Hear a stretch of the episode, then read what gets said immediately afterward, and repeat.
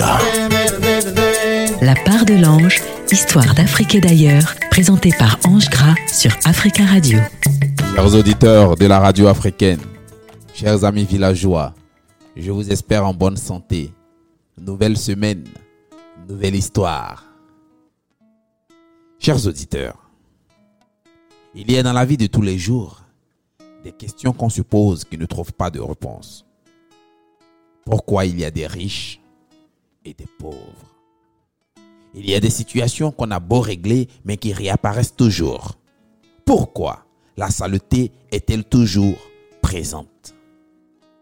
Il y a des souhaits paradoxalement qu'on n'aimerait pas voir se réaliser. Et si la mort n'existait plus sur la terre, que deviendrons-nous? Il y a plusieurs préoccupations gymnastiques qu'on fait faire à notre cerveau auxquelles le conte répond avec finesse. Chers auditeurs, cette semaine, voici l'histoire de misère et saleté. Histoire d'Afrique et d'ailleurs sur Africa Radio. Elle était toute ridée. Son visage était tellement froissé qu'on distinguait à peine si elle était une femme ou un homme dos voûté, toujours courbé, le visage au sol.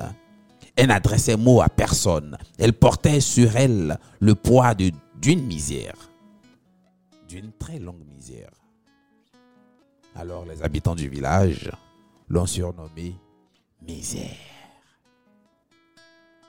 Madame Misère avait un chien, un chien qu'elle avait du mal à entretenir. Il était tout crasseux, tout galeux. Alors les gens du village l'ont appelé saleté. Voici donc l'histoire de misère et saleté. La vieille misère avait perdu son mari très tôt. Mais on ne sait depuis combien de temps elle était là dans ce village. Elle avait pour seule richesse au milieu de sa cour un pommier. Ah, je peux vous dire que ces pommes étaient les plus délicieuses et les plus succulentes de tout le village. C'était un héritage qu'elle avait reçu de son mari. On raconte le jour où il allait mourir, il avait planté ce pommier. Et il avait disparu. Elle a entretenu, il a poussé, il avait de belles feuilles, il a donné de très bonnes fleurs. Et maintenant les fruits, il faut les déguster.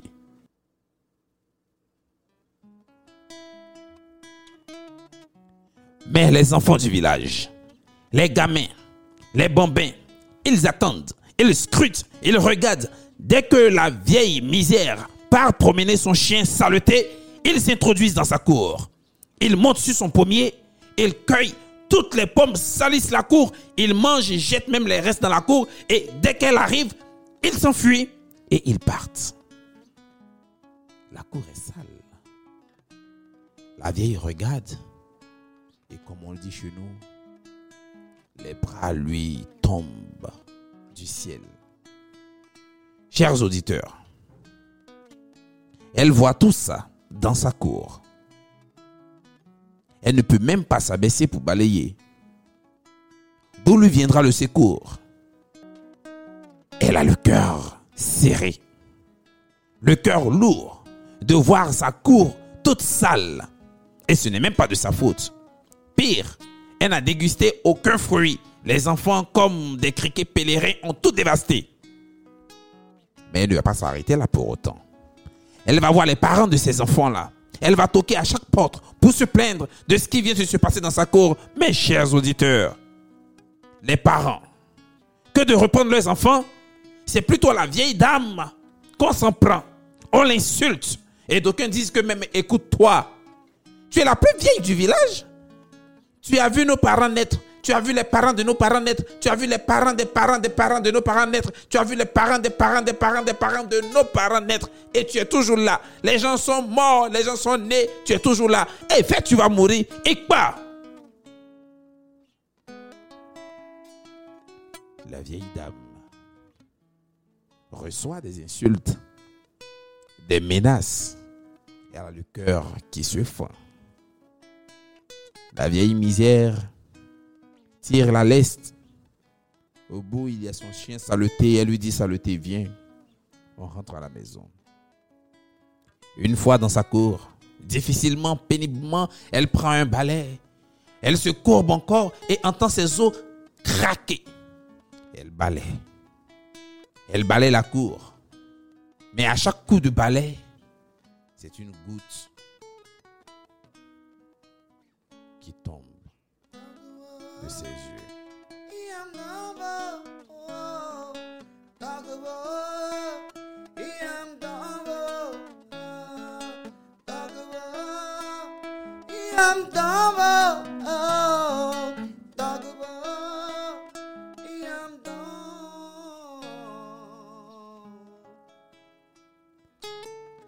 Elle balaye la moitié de sa cour. Elle n'en peut plus. Le soleil s'est déjà couché à l'horizon. Alors elle part se coucher. Ce soir-là, elle n'a pas l'appétit. Son chien saleté et lui, qu'il pleuve ou qu'il neige, galeux qu'il est, il a toujours l'appétit. Il la regarde, elle le caresse, caresse les quelques poils qu'il a sur le corps et elle s'endort.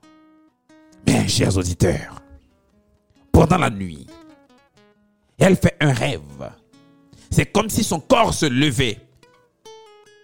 Et puis, en face d'elle, elle voit un beau jeune homme qui a des traits fins, qui a une longue chevelure, qui a un sourire éclatant. Le sourire le plus éclatant même a éclairé la nuit la plus noire. Il a de grands yeux, il est fort, il est grand, il se tient devant elle. Elle regarde et distingue le visage de son mari. Son mari qu'elle a connu quand ils étaient jeunes. Alors elle, bien intriguée, toute frétillante, elle lui demande, mais que fais-tu là? Tu sais, dans le monde de l'au-delà, on s'ennuie bien. J'ai donc voulu te tenir compagnie. Alors toi, que racontes-tu de beau? Dis-moi, qu'est-ce qui se passe? Et là, ses yeux s'emplissent de larmes.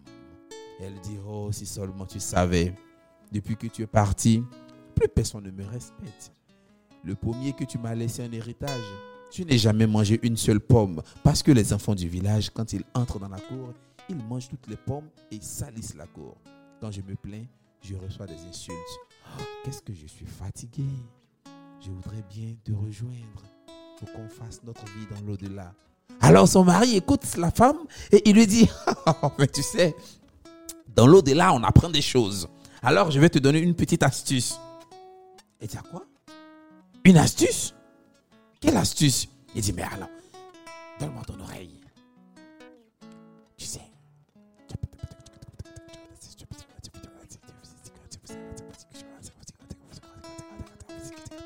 Tu vois? Tu as bien entendu? Alors, elle, elle est toute heureuse. Alors, chers auditeurs, chères auditrices, quelle est l'astuce que son mari vient de lui donner? Le soleil a déployé ses rayons.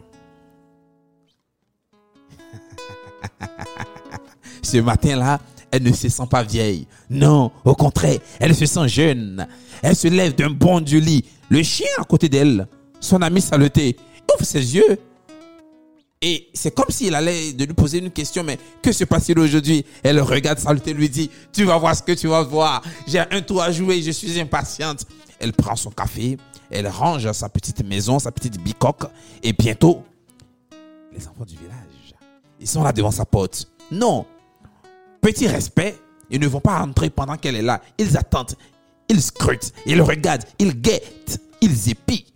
Ils attendent qu'elle sorte avec son chien. Alors elle sait ce qu'elle a à faire. Elle prend saluter son chien et sort de la cour. Et on les entend chuchoter. Misère et saluter sont partis. À nous de jouer. Il entre dans la cour, monte sur le pommier de la vieille dame, cueille des pommes, mange, jette tout ce qu'il y a jeté dans la cour. Il fout, mais un gros désordre dans la cour. Ils n'ont pas le temps de partir. Qu'elle est revenue. Elle les regarde. Elle a dit, descendez. Mais elle n'a même pas dit, descendez, qu'ils sont tous descendus. Elle dit, elle veut jouer à ce jeu avec moi. C'est ce qu'on va voir. Elle attend le lendemain. Sa cour est toujours sale. Elle est dans un coin de sa maison et elle regarde l'arbre. Les enfants du village regardent, cherchent. Non, Misère et saleté ne sont pas là. Allez, à nous. Quand le premier enfant monte sur l'arbre, son astuce magique, elle se frotte les mains. Et le premier enfant se bloque dans l'arbre. Il ne peut pas descendre. Ses amis en bas lui disent, mais allez, envoie les pommes. Il dit, je suis bloqué, je ne peux pas descendre. Alors le deuxième enfant qui pensait que c'était une blague, à son tour montre sur l'arbre. Alors la vieille dame dans un coin se frotte encore les mains et le deuxième enfant est bloqué dans l'arbre. Oh Le troisième enfant, il est toujours bloqué dans l'arbre. Le quatrième, le cinquième, bientôt, tous les enfants du village sont bloqués dans l'arbre. Et ça crie. On entend des cris de détresse, des pleurs. Au secours, au secours. Tous les parents du village au début pensaient que c'était une blague, c'était un nouveau jeu des enfants. Mais bientôt le soleil va se coucher, les enfants ne sont toujours pas rentrés. Et on ne voit aucun enfant dans le village. Alors on les cherche et on suit les cris et on se rend compte tous les enfants du village sont bloqués sur l'arbre de la vieille misère. Alors les parents les plus arrogants lui disent, mais écoute, fais descendre des enfants. Comment tu peux garder les enfants dans un arbre comme ça? Mais ça ne va pas chez toi. Elle dit que ils n'ont qu'à descendre eux-mêmes. C'est pas moi qui les ai fait monter sur l'arbre. Ce sont eux-mêmes qui sont montés. Alors s'ils veulent descendre, ils descendent d'eux-mêmes. Les parents qui voulaient faire descendre leurs enfants sont eux-mêmes montés sur l'arbre. Mais la vieille dame a frotté des mains et les quelques parents qui se sont aventurés sur l'arbre sont restés bloqués.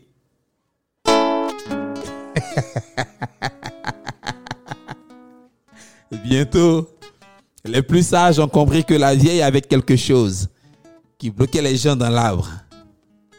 Alors on lui demande, s'il te plaît, fais descendre les gens, s'il te plaît. Mais elle, avant de parler, faisait sa petite manie de grammaire. le le le le ay maya farvia vas ya dan inakwa ay alma ya baba gorinakwa ayella ayella ah.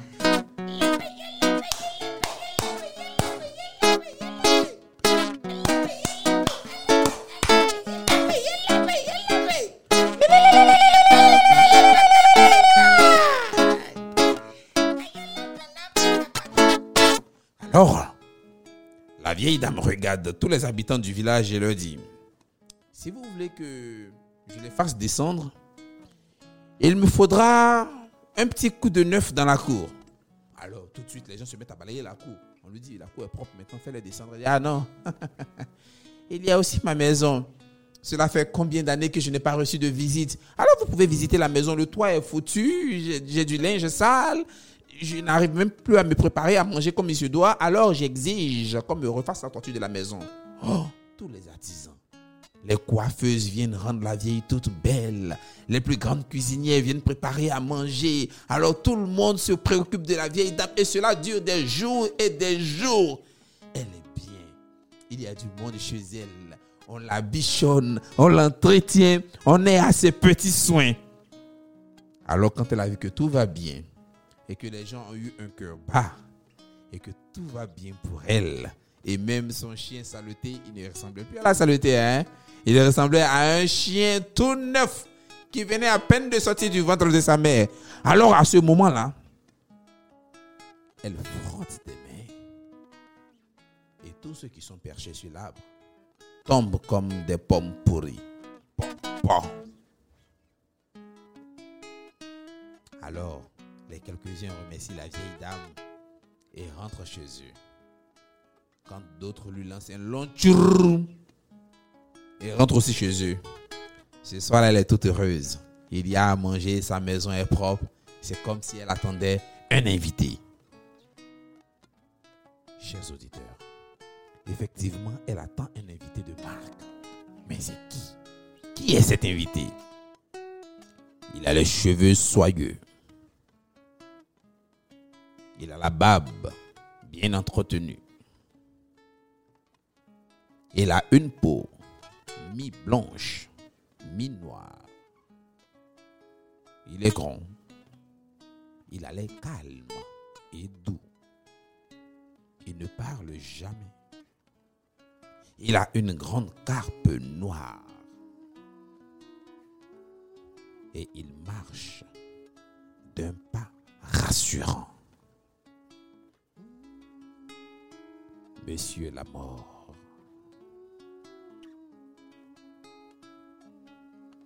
Monsieur la mort marche.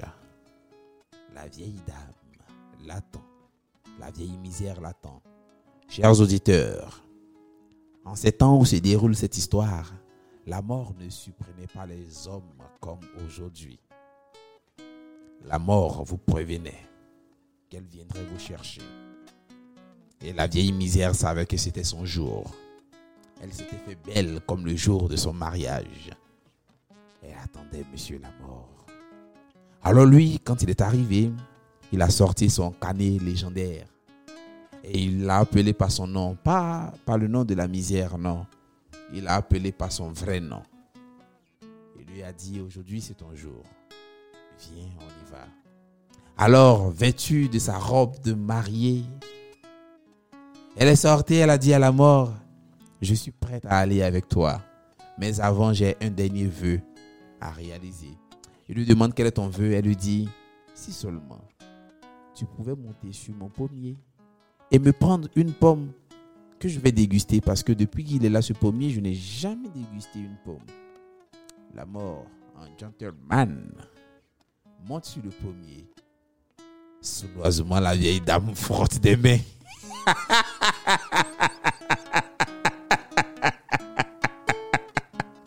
Et la mort reste bloquée.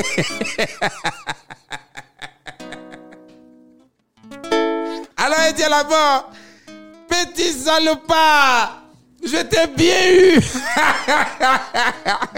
Une vieille dame comme moi, tu penses que c'est à moi que tu vas faire ça J'ai vu des vêtements t'étais pas mûrs. Tu vas venir me chercher aujourd'hui Allah, pas question, tu vas rester bloqué là-bas.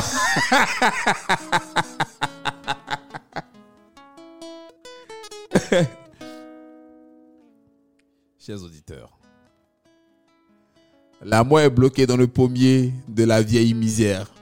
Alors elle enlève son habit de mariée, prend son chien, saluté, lui dit, allez viens, saluté, viens, on va se promener. Comme ça, il n'y a plus de morts sur la terre. Effectivement, chers auditeurs, la mort bloquée, ne pouvait pas respecter son calendrier. Il n'y avait pas de mort. Elle est allée se promener avec son chien. Elle avait l'air plutôt détendue. Elle est revenue, la mort était toujours bloquée. Mais lui, il n'en pouvait pas. Il lui disait, si c'est une blague, c'est une blague de mauvais goût. S'il te plaît, arrête. Fais-moi descendre. J'ai d'autres choses à faire. Je te prends, je prends d'autres personnes. Fais-moi descendre. Elle lui dit, tu connais rien. Tu vas rester bloqué là. Elle est rentrée dans sa maison. Elle avait déjà à manger. Elle s'est fait à manger. Elle était bien, mais la mort continuait de menacer toute la nuit. Il n'a fait que l'insulter. Elle savait que elle n'avait qu'à frotter des mains et il descendrait. Mais jamais, jamais elle n'allait le faire. Et pour ne même pas se tromper cette nuit-là, elle s'est liée les mains d'un côté et de l'autre du lit pour ne pas que pendant la nuit, elle arrive à frotter. Le matin, quand elle s'est réveillée, la mort était toujours là. Chers auditeurs, voilà maintenant un an. Bientôt un an que la mort est bloquée dans le pommier de la vieille misère. Quand on ne meurt plus, mais on ne meurt plus. Quand on ne meurt plus, on vit éternellement. Les malades ne meurent plus. Alors les gens n'ont plus peur des maladies. VIH, coronavirus, peste. Plus besoin de se dépister. On ne meurt plus. Quel que soit ce que la maladie fera sur nous, on ne mourra pas. Et je peux vous dire que les accidents, hmm, les gens avaient de graves accidents, mais les gens ne mouraient pas. Les gens souffraient de douleurs, les gens ne mouraient pas. Les vieux, les plus vieux, les plus jeunes, il n'y avait plus la mort sur la terre. Et les familles s'agrandissaient. Il fallait nourrir le maximum de bouches. Alors je peux vous dire que ça donnait un casse-tête chinois à tous ceux qui essaient de reformer le monde, qui disent que le monde est trop peuplé. En ce temps-là, le monde était très, très, très, très peuplé. On pouvait voir dans les rues des corps sans tête.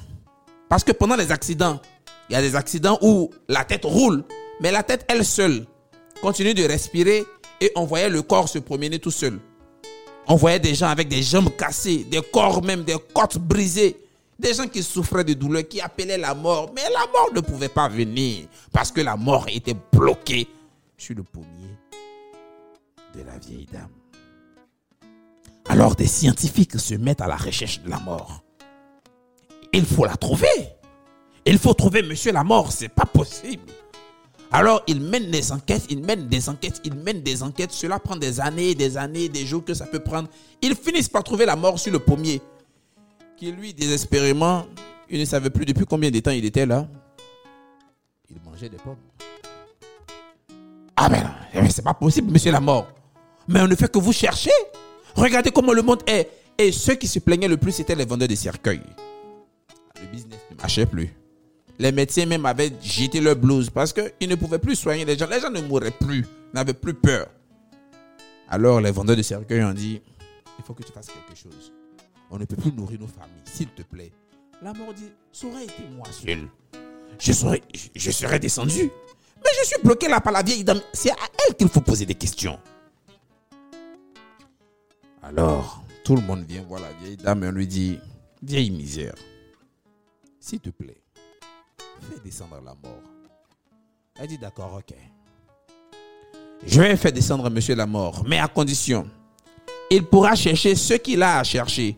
Moi, je partirai vers lui quand j'en aurai envie. Est-ce que la mort est d'accord? La mort, évidemment, est d'accord. Alors elle frotte des mains et la mort tombe comme une pomme pourrie. Et là, tout le monde est content. La vieille misère et son chien saleté. Les gens du village également. Les corps qui se promenaient sans tête. Tout le monde est heureux. La mort prend ce qu'elle a à prendre et part. Mais quant à la vieille misère, et son chien saleté, ils ne sont jamais, jamais allés voir la mort. Tous les gens de son village sont morts, mais elle subsiste jusqu'à aujourd'hui. Raison pour laquelle, quand on raconte cette histoire, on dit que c'est depuis ce jour-là que la misère et la saleté existent dans ce monde. Si vous pouvez, si vous vous posez la question de savoir pourquoi il y a autant de misère et de saleté sur la terre, chers auditeurs, vous avez la réponse. Mais vous devez savoir que ce qui est misère et saleté chez certains peuples ne l'est pas chez d'autres peuples. J'ai pris grand plaisir à vous raconter cette histoire avec Mawata à la guitare, à la prise de voix Alkali et à la réalisation Hugo Vallière. Chers auditeurs, je vous donne rendez-vous la semaine prochaine pour d'autres aventures.